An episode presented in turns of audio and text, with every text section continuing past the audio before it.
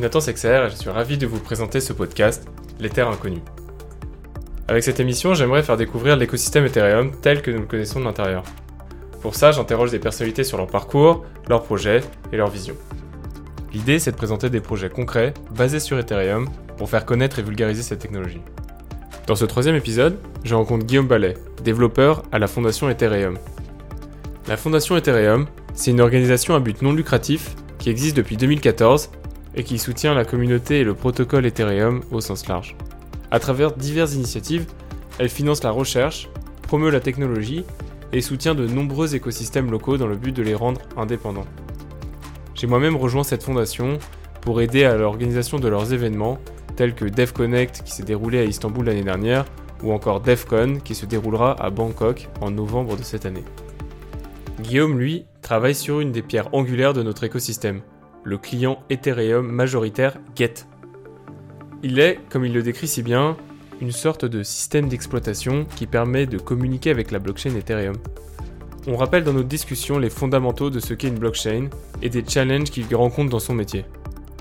On revient sur l'historique, la philosophie et le futur de la fondation Ethereum. On discute évidemment de l'intérêt que peut représenter Ethereum, mais plus généralement l'intérêt que représente la décentralisation. On évoque des termes techniques tels que le gaz, un frais d'utilisation qui se paye en Ether, la crypto-monnaie de la blockchain Ethereum. On parle également des attaques Sibyl, qui sont des attaques informatiques consistant à dupliquer les informations pour mettre à mal un réseau. Je vous mettrai des liens en description si vous souhaitez approfondir et n'hésitez pas à me contacter si vous souhaitez en savoir plus. Je vous souhaite une bonne écoute.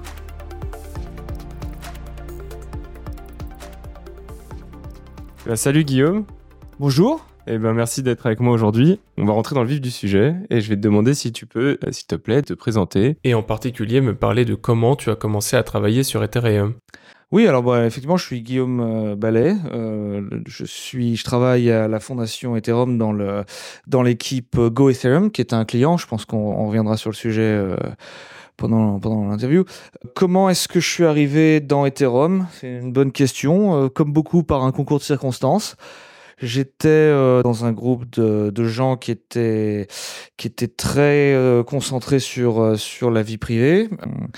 Et j'ai rejoint, en fait, on, m'a proposé un moment où j'ai découvert, je sais plus trop exactement comment, que l'équipe Go Ethereum cherchait quelqu'un pour s'occuper d'un protocole, d'un sous-protocole qui s'appelle Whisper, qui était une, une messagerie, comment dire, je cherche le mot technique, qui était une messagerie en fait qui ne révèle pas trop, enfin qui, qui cherche à cacher qui envoie les messages. Enfin non, ça on peut pas, on pouvait pas cacher que les, messages étaient envoyés, mais on ne savait pas qui les, à qui ils étaient destinés et, euh, et leur contenu. Tout est chiffré évidemment, mais euh, l'idée c'est aussi de faire de la voilà ce qu'on appelle de, en anglais la plausible deniability, donc je cherche le mot français pour ça, mais c'était de dire euh, bon bah si si je cherche à t'envoyer un message, on peut toujours nier que, que c'est que, que c'est à toi que j'ai envoyé le message en fait.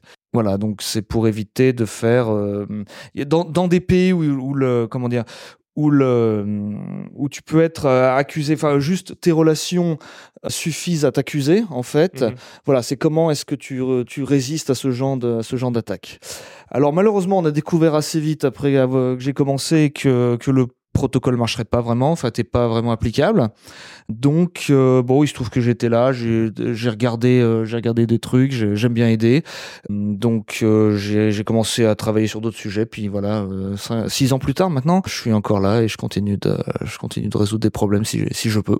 Ah, donc tu travailles au sein de la fondation Ethereum, c'est ça? Oui, je travaille au sein de la fondation. Enfin, techniquement, je suis freelance, hein, mais je suis, je suis, je fais partie d'une équipe qui est, qui fait partie de la fondation. Ouais. Est-ce que tu peux nous dire un, petit mot peut-être sur la fondation, euh, son rôle à peu près dans l'écosystème, euh, ou, de ton équipe si tu préfères euh? Alors, mon équipe, elle maintient le client. On en parlera peut-être, le mhm. client Go Ethereum, qui est ce qu'on ce qu'on appelle le client majoritaire, c'est-à-dire que la plupart des gens, des nœuds sur le réseau font tourner ce, ce logiciel. Alors qu'est-ce que c'est que ce logiciel? Bah, C'est le logiciel dont on a besoin pour se connecter à Ethereum. Donc c'est un peu comme le système d'exploitation de la de la blockchain. On, on est sur Ethereum parce qu'on fait tourner ce, ce client. Enfin pardon, l'ordinateur est connecté à Ethereum parce qu'il fait tourner ce client. Donc ça n'a rien à voir avec les applications. Voilà. Donc pour donner une une une comment dire une métaphore sur le, les mobiles, les dApps, ça correspond aux apps qu'on installe sur son téléphone et Android par exemple, ce serait l'équivalent de de, de, ce que je, de ce que je fabrique. Ok, super intéressant. Donc l'équipe Go Ethereum développe ce, ce client au sein de la fondation. Ouais. Et, euh, et donc il y a plusieurs clients Ethereum, chacun son langage, son utilité, j'imagine? Tout à fait. Donc, euh, alors l'utilité en fait, est, euh, chacun a son langage, mais l'utilité de chaque client est, due au fait que euh, ce qu'on essaie d'éviter, c'est ce qu'on appelle les bugs de consensus. Donc, une blockchain, en fait, c'est conceptuellement c'est très simple. C'est une série d'ordinateurs qui se mettent d'accord sur l'état Ethereum et donc justement elles appellent elles, essaient elles cherchent à atteindre ce qu'on appelle un consensus. S'il y a un bug dans un des clients, le consensus est cassé.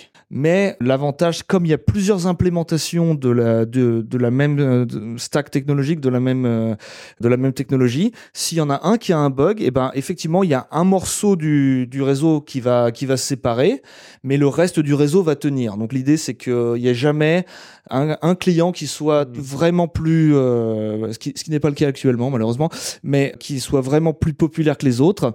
Comme ça, s'il y a un bug, et eh ben le la, la, majorité du réseau reste, euh, reste euh, oui, en accord et ceux qui ont l'erreur la corrigent pour revenir dans, dans, le, dans le réseau finalement. Donc euh, il faut réussir à balancer euh, le fait que bah, Get et, et GoEthereum et le client GoEthereum est, est majoritaire. Ouais. C'est un de vos challenges, j'imagine. Et Oui. est-ce que tu en vois d'autres? Il y en a plein d'autres. Euh, il y a la scalabilité, Mhm. parce que bon, euh, en- enfin, les utilisateurs d'Ethereum euh, connaissent tous le problème du, du gaz. Le gaz devient de plus en plus cher. C'est simplement parce que c'est un, un marché. Plus il y a de la demande, plus le prix augmente. Le fait que le prix augmente, c'est parce que euh, on a limité la quantité de gaz. Enfin, le- que- le fait, le prix augmente parce qu'on ne suit pas la demande, et on ne suit pas la demande parce qu'on limite le prix du gaz ar- volontairement. Et la raison pour laquelle on limite, euh, c'est pas juste pour euh, pour euh, par plaisir d'augmenter le prix du gaz, mais c'est parce que si on, n'augmente pas le prix du gaz, les blocs deviennent très très gros et bah, il faut les stocker, il faut qu'il faut qu'ils se promènent sur le réseau, enfin il faut qu'ils voyagent sur le réseau suffisamment rapidement et tout ça. Ça une bande, euh, la bande passante est limitée, le disque euh, est limité. Donc la raison pour laquelle on le prix du gaz augmente finalement, c'est parce qu'on essaye de pas rendre euh, le, la, puissance de calcul requise et, le, et la, la quantité de, de l'espace disque nécessaire trop, euh, impossible à soutenir pour une machine standard. et, et toi, dans l'équipe de clients, quels sont tes interlocuteurs, que ce soit au sein de la fondation ou à l'extérieur Avec qui tu vas travailler euh, Comment se passent un peu tes, tes échanges dans la communauté Ethereum? Alors, bah, mes clients, euh, pardon, mes, mes, interlocuteurs, c'est, sont effectivement les gens de mon équipe déjà. Ce sont aussi les gens des autres équipes. Donc, on a ces, ce, comment dire, ce, ce meeting tous les, toutes les deux semaines qui s'appelle le LOL, Core Dev Call. Donc, tous les core devs, euh, ce ce les gens comme moi, discutent des évolutions à apporter au protocole. Donc, voilà, c'est avec eux que, que j'interagis principalement. Après, moi, ma spécialité euh, au sein de l'équipe Geth, c'est de- avec la recherche, l'équipe recherche, et d'essayer d'amener. Donc l'équipe recherche sont des gens qui ont plein plein d'idées euh, tout le temps, très très intéressantes. Et puis, mais malheureusement que ces, idées, elles ont. Quand, on les reçoit, quand on en entend, parler, c'est toujours du- d'un point de vue théorique. Entre, bah, comme on dit, le diable est dans les détails. Donc mon rôle, c'est aussi d'essayer de comprendre quels sont ces détails et si vraiment l'idée, elle tient la route. Et euh, donc, j'interagis pas mal avec beaucoup des équipes de, recherche de la fondation et d'autres, euh, euh, groupes. Il y a aussi les L2. Alors bon, j'interagis moins avec eux, mais les, les L2 réutilisent notre code pas mal. Euh, Comme quoi, par exemple, lesquels? bah, Optimism, il, je sais pas si c'est encore le cas, mais enfin, si ça va durer longtemps, plus exactement. Mais euh, Optimism, Polygon, ils utilisent, euh, ils utilisent Geth. Hum, Il y en a sans doute d'autres que je ne suis pas, mais euh, mais voilà. Donc, euh, on, on discute aussi avec ces gens-là, bien sûr. Ok, super intéressant. Et, Et est-ce que vous avez des échanges avec la couche applicative? Parce que là, tu m'as parlé d'échanges avec des autres, euh, donc des layer 2, donc des, des solutions de, de, de scalabilité d'Ethereum, les équipes de recherche qui, que, où, que, où vous allez chercher à appliquer euh, bah, la théorie et la mettre en pratique. Et, euh, et au niveau applicatif, est-ce que vous avez des échanges ou, ou c'est plus limité? Alors c'est beaucoup plus limité. C'est vrai que généralement, quand on entend parler de la couche applicative, ce sont des gens qui veulent changer un truc bien particulier pour que leur application Ouais. soit moins chère et plus rapide. Voilà. Et euh, malheureusement, enfin, on est, c'est pas qu'on aime leur dire non, mais on est, on pense à la santé du réseau euh, à long terme, et on est souvent obligé de leur dire non. Hmm. Voilà. Et des fois, on prend des décisions difficiles. J'en ai une là, euh, sur, on en a une dans le dans les tuyaux, c'est la, le- la suppression de l'instruction self-destruct. Euh, qui est source de bugs et d'autres euh, enquiquinements euh, qui arrivent. Et ben ça plaît pas et malheureusement on est quand même obligé de le faire. C'est pas juste pour embêter les gens, mais euh, voilà ça ça nous fait pas plaisir, mais on, on voit pourquoi et on, on essaye d'expliquer, mais c'est vrai que ça passe, l'information passe pas toujours parce que c'est des considérations qui sont pas forcément euh, celles des, des gens qui qui construisent des, des Mhm. applications. Quoi. J'imagine que vous essayez de rester le plus impartial possible. Alors on essaye bien sûr. Euh, puis de toute façon, on est assez divers. Il y a, plusieurs équipes, euh, plusieurs modèles de, financement. Bon nous on est, on fait partie de la fondation euh, Go Ethereum, donc euh, on est, on est non profit et puis on est assez content de- que ce soit le cas. Il y a des, il y a des teams, enfin pardon, il y a des équipes comme Nethermind qui sont, euh, qui sont euh, fort profit, donc qui, qui sont payés généralement par des L2 euh, entre autres, et puis qui reçoivent des grandes de la fondation évidemment.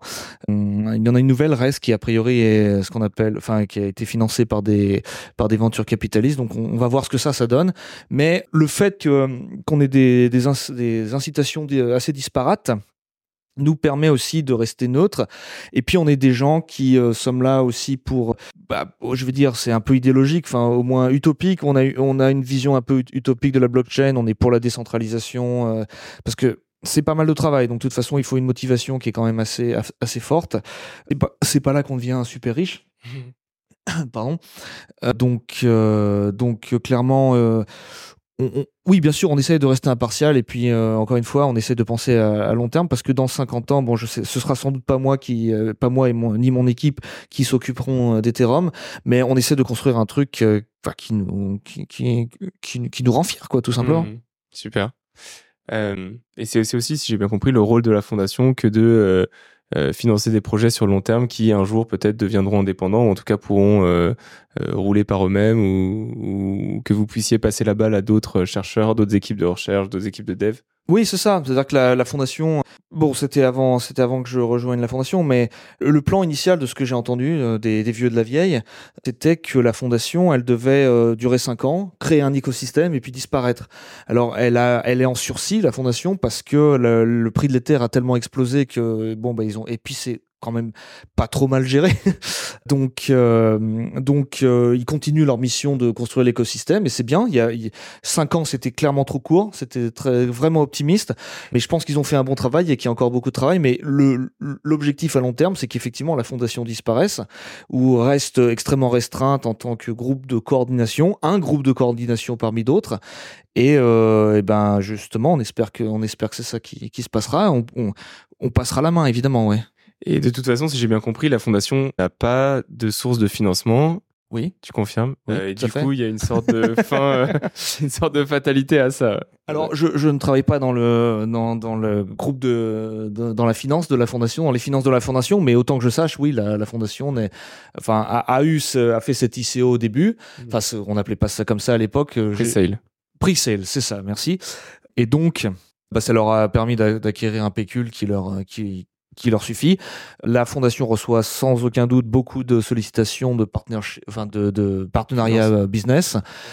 Autant que je sache, elle les a systématiquement refusés. Mm. Ou alors si elle les a acceptés, c'était particulièrement bien, bien caché. Et, euh, et voilà, donc euh, effectivement, la fondation, autant encore une fois, le plan reste, et je- Vitalik en a parlé récemment sur des, sur des canaux privés au moins, le plan reste que la fondation euh, se retire, enfin, euh, crée l'écosystème et puis se retire euh, après. Toujours avec cette philosophie de la, de la soustraction dont tu parles beaucoup. Alors de la soustraction, mais aussi simplement de la décentralisation, parce que voilà, Vitalik a déjà fait ça d'un point de vue non pas financier, mais un, personnel, voilà, personnel et intellectuel. Il reste une figure qui est qui est là, qui est un qui donne, on va dire, qui influence entre guillemets, mais c'est il ne prend aucune décision technique, il ne fait que proposer des idées. Hmm, super. J'aimerais, euh, j'aimerais qu'on prenne un peu de recul et discuter avec toi un peu de l'état de l'écosystème Ethereum et puis ta vision de l'écosystème Ethereum. Je voulais savoir un peu, toi, aujourd'hui, qu'est-ce qui t'anime dans l'écosystème? Euh, J'imagine que ça doit avoir un lien avec euh, les clients ou le réseau en général, mais est-ce qu'il y a un truc particulier qui t'anime, qui t'excite tous les jours et qui fait que tu travailles sur, ce, sur, tes projets? Oui, bien sûr. Enfin bon, j'ai un j'ai un, intérêt, on va dire, philosophique, garantir euh, la, la, décentralisation, construire, en fait, voir si c'est possible de créer une société beaucoup plus décentralisée. Alors, c'est toujours, euh, là, on, est à Paris, c'est toujours euh, un peu amusant pour moi, en tant que Français, de, dans, un, dans un pays extrêmement centralisé, de, parler de ça, mais c'est ce à ce, ce à quoi je crois. Bon, j'habite en Allemagne, c'est aussi une raison pour la, enfin, c'est aussi un pays beaucoup plus décentralisé. C'est quelque chose que, que, j'admire et que, que j'apprécie.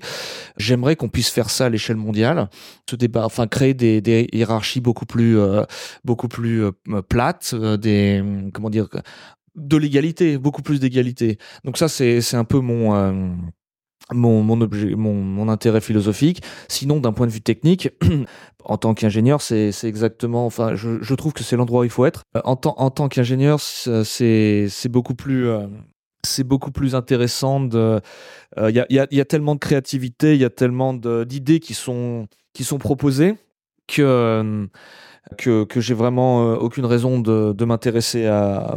Enfin, à, à, part par curiosité intellectuelle, j'ai vraiment aucune raison de, m'intéresser à d'autres à d'autres domaines.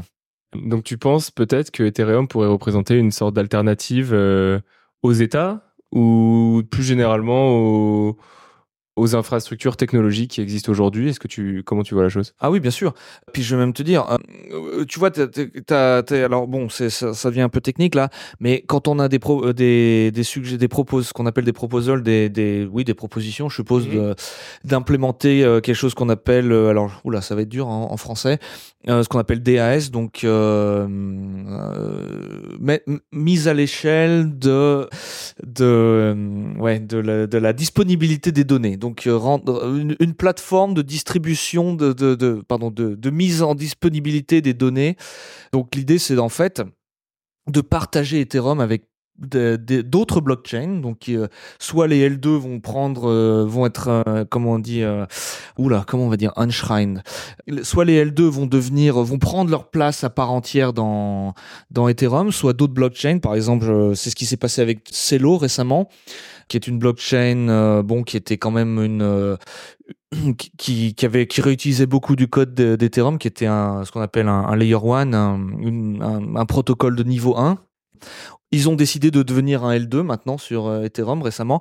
Je pense que si on continue d'offrir plus de, si, Ethereum en fait devient cette plateforme de mise à disposition des, données, toutes ces blockchains qui sont un peu moins populaires qu'Ethereum peuvent construire sur sur Ethereum et profiter en fait créer un écosystème beaucoup plus vibrant qu'il n'est déjà et proposer en fait ce qui est très intéressant c'est l'innovation. C'est-à-dire que euh, on prend une euh, euh, une chaîne très très concentrée sur la sur la, la, vie privée comme enfin sur la sur la comment dire oui sur la confidentialité. sur la confidentialité merci comme comme Zcash pourrait très bien abandonner son système de consensus et dire bah finalement Ethereum le, consensus Ethereum nous fournit suffisamment de, garanties de sécurité bien meilleur que ce que nous on peut proposer.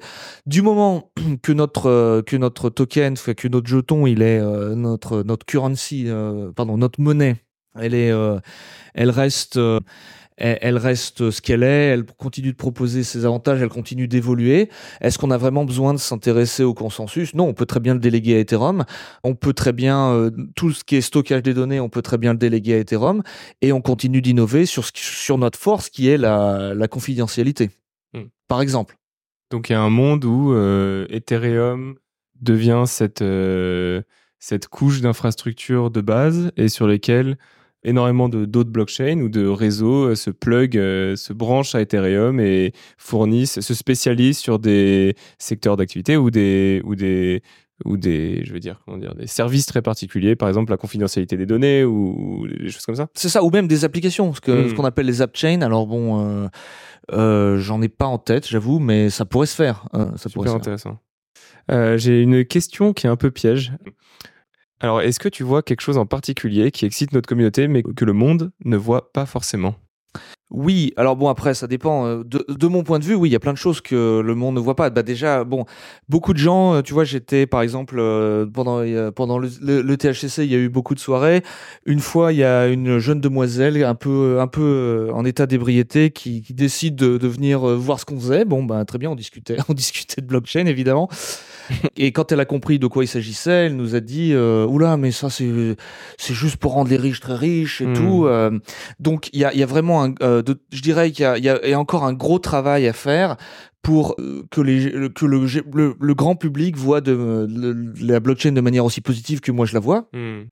Parce que clairement, je ne me lève pas tous les matins, je travaille pas tard le soir juste pour rendre des, gens riches plus riches. Même euh, ça me dérange pas si c'est le cas, mais mais c'est pas mon objectif, c'est pas ça qui me fait me lever le matin. Mais euh, voilà, donc euh, je pense que d'un point de vue vraiment euh, général, euh, il y, a, y a tellement d'applications, tellement de bénéfices à la blockchain. Bon, rien n'est parfait évidemment, mais je pense qu'il y a vraiment beaucoup d'exploration, il y a vraiment beaucoup d'applications qui n'existent pas encore, on, on en est qu'au début.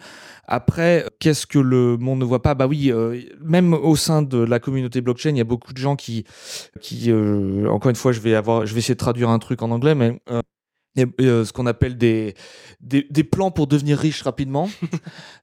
et, et, ça, bon, c'est, ça dérange. Enfin, ça, encore une fois, ça me dérange pas. Euh, soyez plus riche, c'est très bien. Mais euh, bon, il y a tellement plus de d'impact. Il y, y, a un impact social potentiel on a, on a le problème de l'intelligence artificielle. Alors, je pense pas du tout que l'intelligence artificielle va, euh, va prendre le contrôle de l'humanité et nous réduire en esclavage, mais euh, ça va créer des nouveaux problèmes, clairement. Ça va créer de, nouveaux challenges.